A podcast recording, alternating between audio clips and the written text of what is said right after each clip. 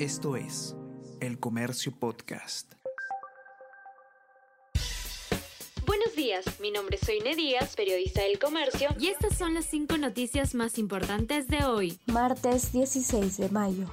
Gobierno rechaza las declaraciones ideologizadas de Petro y AMLO. Los presidentes de Colombia y México siguen sosteniendo un discurso falso sobre el golpe de Estado que dio en diciembre pasado Pedro Castillo. Canciller Gervasi advirtió que dichos mandatarios tienen un interés de tergiversar la realidad con el aparente fin de ocultar los problemas de sus países.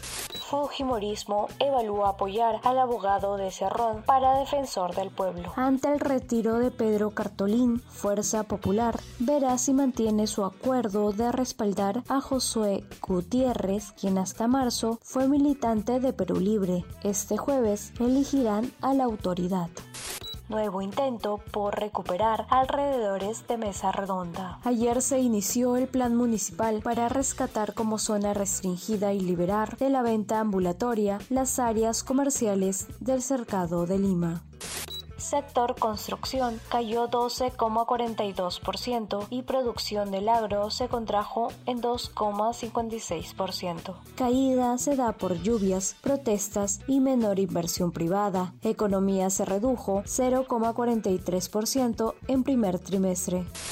Juicio político a Guillermo Lazo comienza una semana crucial para la supervivencia del gobierno del presidente de Ecuador, Guillermo Lazo, quien en los próximos días podría ser destituido por la Asamblea Nacional. Sin embargo, el mandatario tiene un as en la manga, podría activar un recurso constitucional que le permite disolver al legislativo. La muerte cruzada.